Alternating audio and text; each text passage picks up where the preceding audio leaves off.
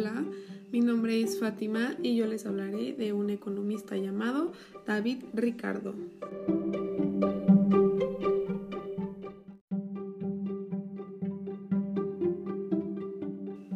David Ricardo fue un economista inglés de origen judío sefardí portugués. Fue uno de los más célebres economistas del siglo XIX. Formó parte de la corriente de economistas clásicos, de la cual fue uno de sus mayores íconos. Sus principales contribuciones las encontramos en el ámbito de la macroeconomía y en la teoría del valor económico. También fue un importante hombre de negocios y miembro del Consejo Británico.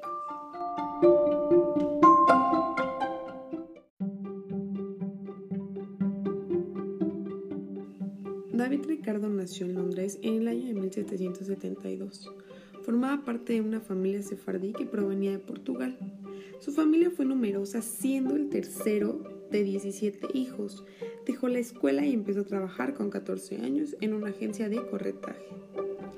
Con 21 años, en el año de 1793, se casó sin seguir el ritual judío y abrazó la fe de cualquierismo, lo cual significó un alejamiento de su familia. Además de un ilustre economista, fue un exitoso hombre de negocios y político.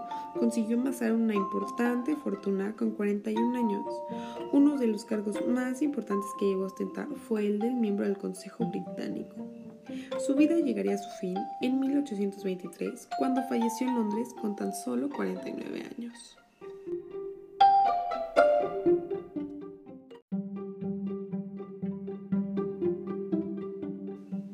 Ricardo hizo grandes aportaciones a la teoría económica, especialmente a la macroeconomía. Analizó la relación entre beneficios y salarios, que significó una de las bases de la ley de rendimientos decrecientes. También fue obra suya la teoría cuantitativa del dinero.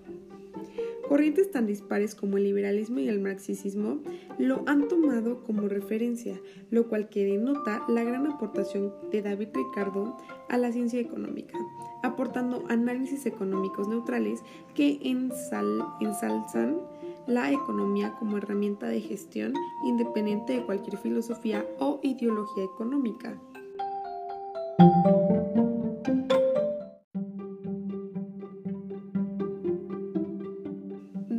Ricardo trabajó con rigurosidad la teoría del valor. Sobre ello, expuso que la cantidad de trabajo necesario para la producción de una mercancía determinaba el su valor de cambio. Ricardo, al igual que Adam Smith, entendió que en las sociedades primitivas el valor quedaría determinado por el tiempo requerido para producir aquellos bienes de subsistencia necesarios para el trabajador y su familia.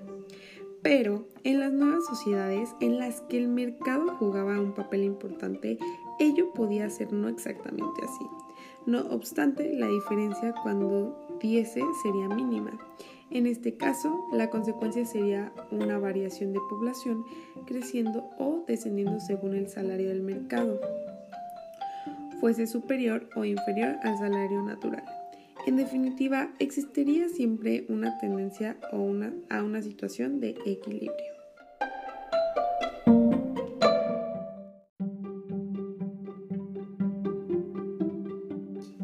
En un contexto geográfico e histórico en el que los propietarios de la tierra las arrendaban en lugar de exportarlas directamente, David Ricardo observó las cuestiones relativas de la renta de la tierra. Defendió que la renta de la tierra se basaba en la diferencia existente entre la fertilidad que ofrecía y la ley de los rendimientos decrecientes. Partiendo de esta base, se explicaba que si la relación entre población y tierras disponen eran favorables a aquella, solamente se cultivarían las mejores tierras.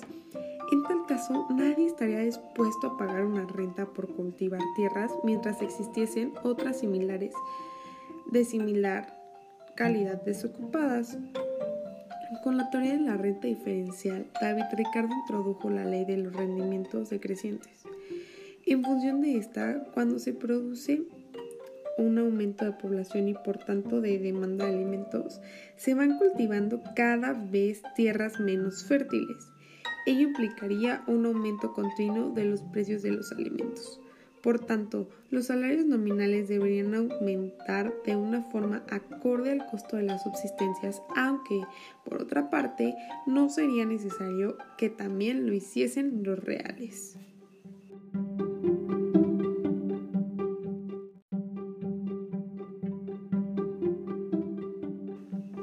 David Ricardo defendió el comercio internacional, por lo que se opuso a las tesis proteccionistas. En consonancia con ello, en sus principios de economía política en 1817, argumentaba la necesidad de que cada país se especializase en aquellos productos, bienes o servicios para cuya elaboración y producción resultasen más eficientes.